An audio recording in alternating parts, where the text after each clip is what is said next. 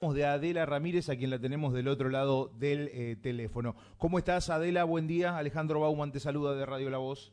Hola, Alejandro. Buenos días. Bueno, un saludo para tu equipo y la audiencia. ¿Cómo va? ¿Todo bien? Bien, estamos en la sexta jornada de concurso en el Colegio Don Bosco, a quienes, bueno, agradecemos especialmente que nos haya facilitado su polifuncional donde podemos este, permitir que los y las aspirantes a, la titularidad eh, puedan estar cómodos, eh, el día se hace largo, son miles y miles, así que bueno, eh, muy, muy este, emocionados, conmovidos, felices, porque es un trabajo muy arduo que comienza mucho tiempo antes y bueno, que tiene como su broche de oro el día que el docente se adjudica la titularidad o realiza un pase o un traslado optando por una por un cargo que más le convenga. Claro.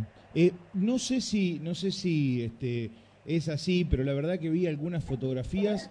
Eh, puede ser que sean e, este año hablemos de números récord de, de, inscriptos para concursar, para titularizar, para ascender en todo caso. Puede puede ser que, estemos hablando de, cifras eh, importantes respecto a la cantidad de docentes que se han presentado a los concursos no solamente la cantidad de docentes inscritos, sino también la cantidad de cargos a titularizar.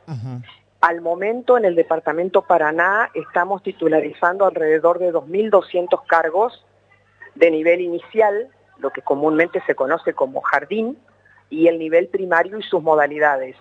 Los maestros de educación física, educación tecnológica, educación musical, artes visuales. Y eh, todos, eh, todos ellos, algunos ingresan a la titularidad y otros hacen un pase cuando ya son titulares, pero dentro de la misma localidad eligen otra escuela o hacen un traslado cuando ya son titulares y eligen una, un cargo en otra localidad. Esos cargos van siendo liberados y se ofrecen a la titularidad. ¿Ha, habido muchos, ha habido muchos este, traslados en este caso? Hay pases, hay traslados, hay ingresos a la titularidad, por ahí tenemos números que no son exactos porque bueno, eso será parte del, conteo final. Y lo importante es que quien puede hacer un, un pase, pero fundamentalmente un traslado, es aquel docente que deja de viajar, que elige una escuela cerca de su, de su domicilio. Y bueno, esto le, le da, le da una, una, tranquilidad, digamos, en su proyecto de vida o lo mismo dentro de la ciudad. Nuestra ciudad es muy amplia, las distancias son, son importantes y puede elegir una escuela que le quede en el barrio o que tome únicamente un solo colectivo o que opte por, por, por otras múltiples razones que, bueno, para eso están los concursos públicos, abiertos, y que es una decisión política de nuestro gobierno que, encabeza el contador Bordet de que darle contenido y sentido a los ámbitos paritarios, si bien es cierto la ley de paritarias es vigente en nuestra provincia, pero convocar a los ámbitos paritarios es una decisión política donde no solamente se discuten condiciones salariales, sino también condiciones laborales y bueno, el acceso a la titularidad, el poder estar en una escuela cerca del domicilio, no tener que viajar, todo esto hace a condiciones laborales. Y en esos ámbitos paritarios se, se, debate, se discute, se llega a consensos con los sindicatos docentes, que también tienen representación en el Consejo General de Educación y que también son parte de este proceso como veedores este, y trabajando junto a jurado de concursos de, del Consejo de Educación, a nuestro equipo de la departamental conformado no solamente por los empleados, por un equipo de concurso que en esta gestión hemos constituido, sino también los supervisores que forman parte de, este gran equipo de trabajo. Ahora te llevo otro tema porque, bueno, este, es indudable no hablar nuevamente y refrescar algunas cuestiones que, tienen que ver justamente con lo que se aproxima y es el Mundial, a partir de la semana que viene lo vamos a empezar a vivir, va a jugar la selección argentina eh, en horas tempranas, el martes. Finalmente, ¿cuál es la modalidad que se va este, este, utilizar justamente para si se van a compartir en las escuelas los partidos, si se van a poder ver, si va a haber clases normalmente? Ya sabemos que no va a haber ni a sueto ni se les va a permitir ingresar más tarde, eh, las faltas no van a estar justificadas, pero bueno, ¿cuál va a ser la modalidad según lo que ya han diseñado cada una de las escuelas? El Consejo General de Educación resolvió lo que vos bien explicabas, de que el martes hay actividad normal en todos los niveles y, modalidades, y que bueno, eh, hemos, las, las escuelas, eh, todo este tipo de actividades las programan y las diseñan con, con antelación, porque justamente es un día de, clases.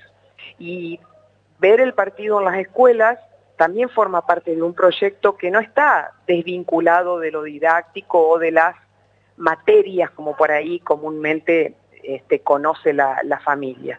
Con una motivación tan alta como es un mundial de fútbol, nuestro deporte nacional y el más popular de todos, sin dudas, y eh, trabajarlo en grupo, poder compartir estas vivencias, también es significativo. Y se pueden trabajar todas las áreas, todas las materias, no solo el día del partido, desde, desde antes y de hecho muchísimas escuelas lo, lo están haciendo, porque como decía, se cuenta con la motivación, con el deseo, que es fundamental para el aprendizaje, con la planificación de las escuelas y una temática que atraviesa todas las áreas del currículum, porque se puede trabajar geografía, matemática, historia, ciencias, eh, artes visuales, educación física. Es una temática que permite trabajar todas las áreas del currículum. Eh, así que bueno, seguramente va a ser un día de fiesta en las escuelas. En las escuelas pasan muchas cosas buenas y apostamos y estamos seguros que esta, esta, esta posibilidad de compartir en grupo también lo va a hacer y con un fin didáctico en este caso. Ahora, justamente vos hablabas de las cosas buenas que pasan en las escuelas, pero está lo otro, las cosas que tal vez no son tan buenas eh, y que verdaderamente en los últimos días hemos tenido aquí. No digo que sea una costumbre, no digo que lo tenemos que naturalizar ni nada por el estilo, pero se han vivido hechos de violencia en dos escuelas puntualmente. Una ha sido la escuela de, La Baxada, otra allí, la de, la de Paraná Quinto.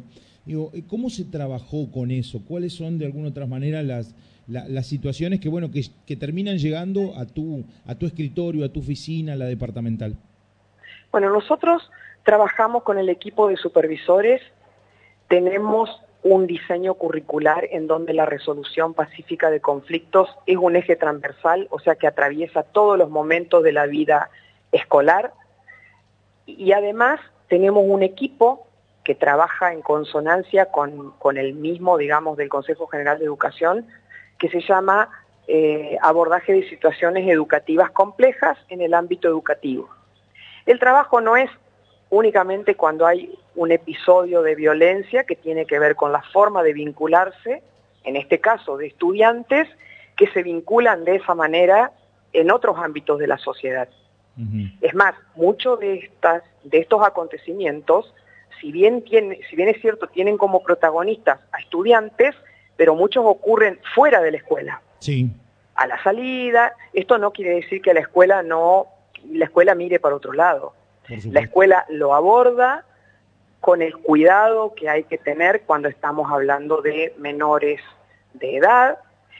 Nosotros tenemos este trabajo en lo que significa para nosotros nuestro ámbito de actuación, que es lo pedagógico, lo administrativo en algunos casos, pero fundamentalmente lo pedagógico, y cuando estos episodios se judicializan, porque algunas de las familias eh, lo, hacen las denuncias, bueno, también este, esperamos los requerimientos de la justicia para responder oficios y demás.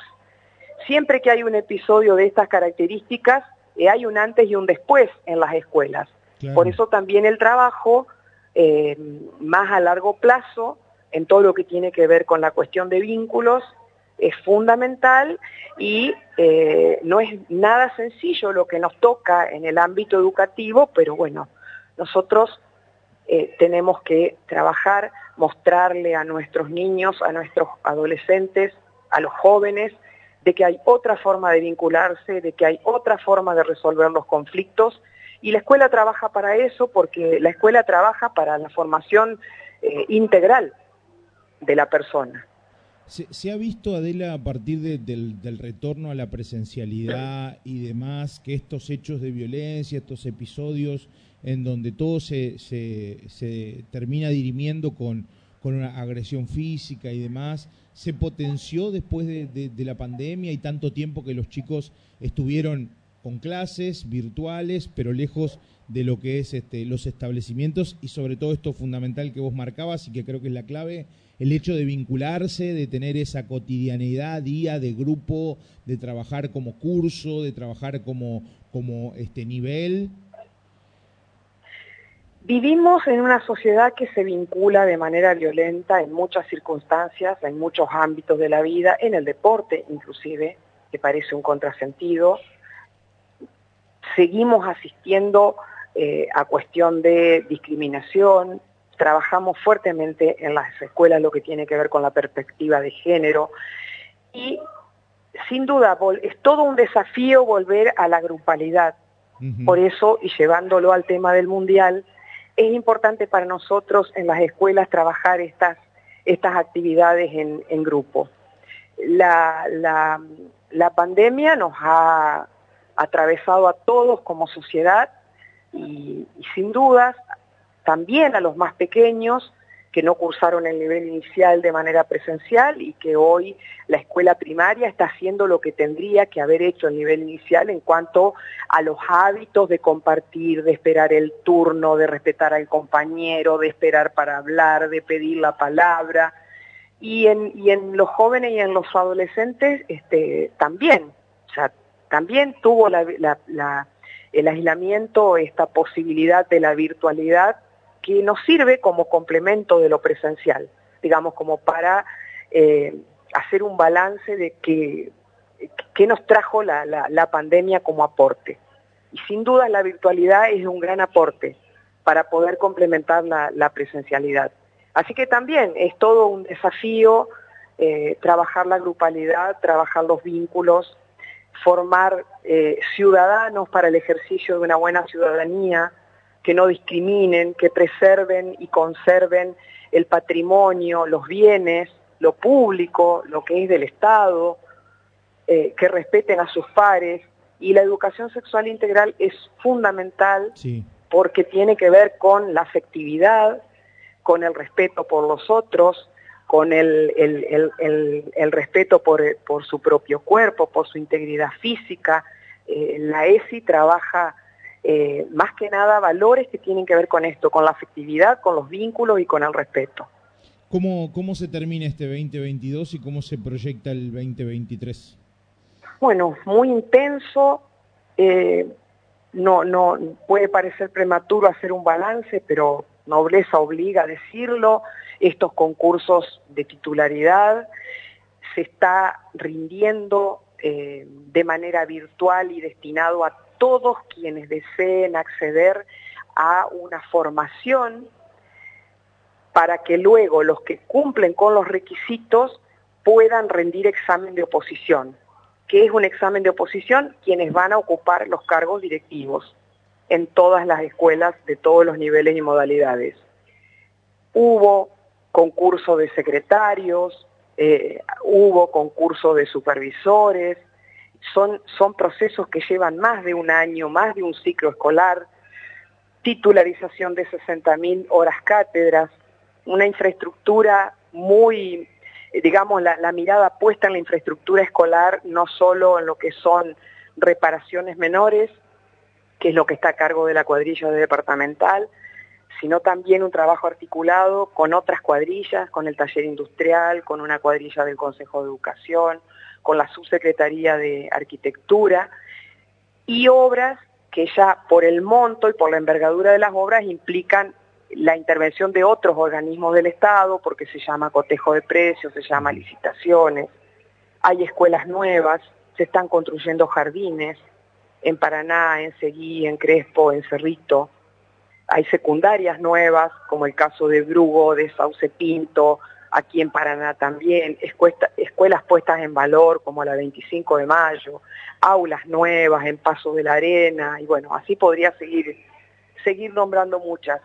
Haber podido sostener la presencialidad todo el año, Eso tiene que ver con que, bueno, atravesamos la pandemia gracias a una política de un gobierno nacional y provincial que nos cuidaron, que gestionaron la salud, que hay un plan de vacunación, que bueno, también hay que recordar que, sigue vigente, que hay que seguir vacunándose, los que tenemos que seguir vacunándonos.